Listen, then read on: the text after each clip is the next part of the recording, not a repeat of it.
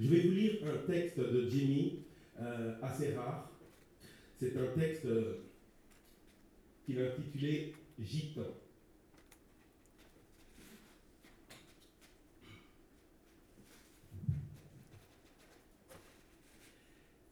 Il était dans la salle de bain, euh, face au miroir. Il se rasait, oui, juste sorti de la douche, à poil. Couilles remontées, bite euh, après la petite érection du matin, ne pensant à rien qu'à la mousse et la vapeur. Lorsqu'on a sonné à la porte, sans savoir pourquoi, sans raison, il a touché ses couilles et entendu sa femme Elisabeth crier J'arrive Puis, il a entendu les enfants Joe, 5 ans, Pam, 3 ans. On les avait plus ou moins programmés, rigolant et complotant autour de la table. Ils semblaient heureux, ayant plus à se dire entre eux que jamais avec lui.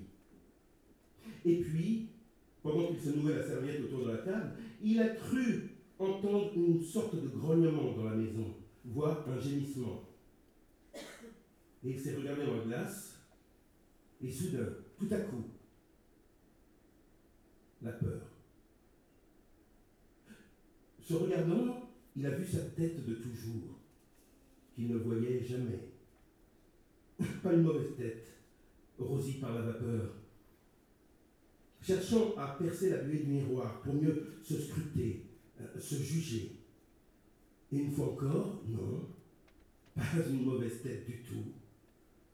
Pommette saillante, une fente au menton, la bouche, la bouche large, des lèvres qui aiment à s'ouvrir, sucer, se refermer, rire, de grandes dents bien droites, le nez large, les narines amples, le front haut, les cheveux noirs frisés, le visage fait d'un juif gitan, ce qu'il était en effet séfarade. Et il avait adoré l'Espagne quand il avait parcouru à pied et bu de tous ses yeux là-bas, des années avant de devenir américain. Élisabeth l'appelait une fois encore, et il avait peur une fois encore, sans savoir pourquoi, et fâché contre lui-même parce qu'il ne savait pas pourquoi il avait peur. J'arrive a-t-il répondu une fois encore. Et puis dans la chambre à coucher, alors qu'il enfilait son caleçon, cherchant sa chemise, il a crié Qu'est-ce que c'est? Elisabeth est entrée dans la chambre à coucher, jolie comme toujours. Elle était à ses yeux. Et elle semblait avoir peur. Elle a dit Il y a des hommes en bas qui veulent te voir. Du FBI. Du FBI Oui, il a ri pendant qu'il sautait dans son pantalon et qu'elle l'aidait à mettre sa chemise. Alors là, c'est le comble.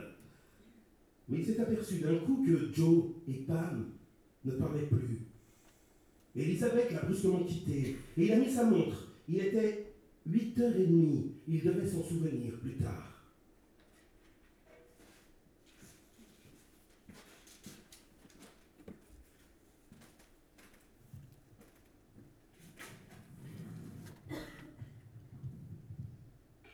Il y en avait un dans la cuisine. Il y en avait un dans le salon. Celui de la cuisine se tenait trop près des enfants. Et il n'aimait pas la manière dont cet homme regardait les enfants. Il n'aimait pas la manière dont cet homme regardait Elisabeth. Il n'aimait pas la manière dont l'homme dans le salon regardait ses livres. Il en tenait un dans la main comme s'il s'était agi d'un reptile, le posant sur la table comme si le salon était un marais. Pourtant, s'il avait vu, s'il les avait vus dans le train en allant au travail, dans la rue, dans un bar, il ne les aurait même pas remarqués. Ils avaient l'air parfaitement ordinaires, habillés de manière aussi banale qu'il s'habille lui-même, anonyme et avant tout démocratique.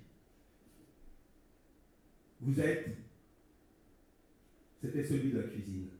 Et ce n'était pas une question, c'était une déclaration marquée par le mépris. Il a senti le sang lui monter aux tempes. Il a mis les mains dans les poches, tremblant. Il a dit de quoi s'agit-il? Mais sa voix était la voix d'un autre. Il ne reconnaissait pas sa voix, sa voix. À présent, il se disait qu'il n'avait jamais entendu sa voix. L'homme dans le salon a pris un autre livre, l'a laissé tomber et a dit C'est nous qui posons les questions, Mister. Il est entré dans la cuisine, il a tapoté le petit Joe sur la tête. Et Joe a sursauté. Il a couru vers son père, il a entouré d'un bras tremblant. Il a dit Écoutez, je pense avoir le droit de poser des questions. Que faites-vous dans ma maison? Que voulez-vous? Ils ont montré leur badge. Il a dit Ça ne veut pas dire grand-chose, merde Ils ont ri. Pam s'est mise à pleurer. Elisabeth est allée vers elle tout en fixant les hommes. Bien sûr que si, a dit l'homme du salon. Et tu es dans une sacrée merde. L'homme dans la cuisine a ri. Il a sorti une photo. On aurait dit qu'il a sorti de son chapeau, même si son chapeau se trouvait sur la table de la cuisine. Quand as-tu vu cet homme pour la dernière fois, mister? Il avait envie de dire je ne connais pas cet homme. Il a regardé fixement la photo d'un homme qui, jadis, avait été son professeur. Un type très bien, un très bon professeur. Il s'appelait Stone. Il a regardé fixement la photo pendant longtemps. Euh, je ne l'ai pas revu depuis longtemps, a-t-il dit. Euh, froid à présent. Et en colère, mais d'une autre manière. Et trop soulagé pour savoir de quoi il retournait, pour avoir peur, euh, du moins pour le moment.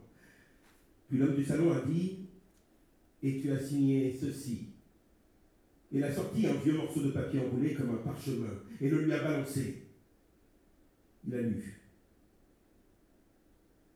Le génocide est l'un des crimes américains et nous faisons appel à la nation pour obtenir réparation.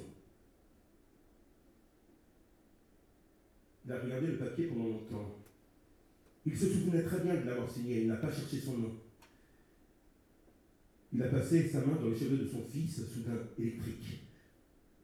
Il a fixé l'homme du salon, puis celui de la cuisine. Et il a dit Oui, oui, je l'ai signé. Vous le savez bien. Pourquoi êtes-vous ici? L'homme de la cuisine a dit Ton prof a également écrit un livre, n'est-ce pas? Oui, a-t-il répondu. Et pas un mauvais livre d'ailleurs. Il commençait à trembler. Il voulait rire. Il sentait son fils cramponné à sa cuisse. L'homme du salon a dit Eh bien, il est en prison, ton prof. Ce PD était un espion coco. L'homme de la cuisine a dit Et je parie qu'il t'a eu, toi aussi. Toi et ton joli cul bien rond. Hein? Et c'est pour ça que t'as signé cette saloperie. Il a forcé sa cuisse à ne pas trembler contre la tête de son fils. Il a dit Pourquoi êtes-vous ici? Ils ont dit ensemble On a des questions à te poser. Puis Elisabeth a demandé Est-ce que vous avez été mon mari? Et ensemble, ils ont dit Ouais. Allez, viens, mec. Et puis grouille-toi.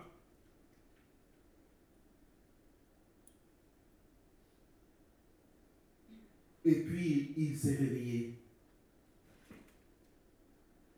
On sonnait à la porte. Merci.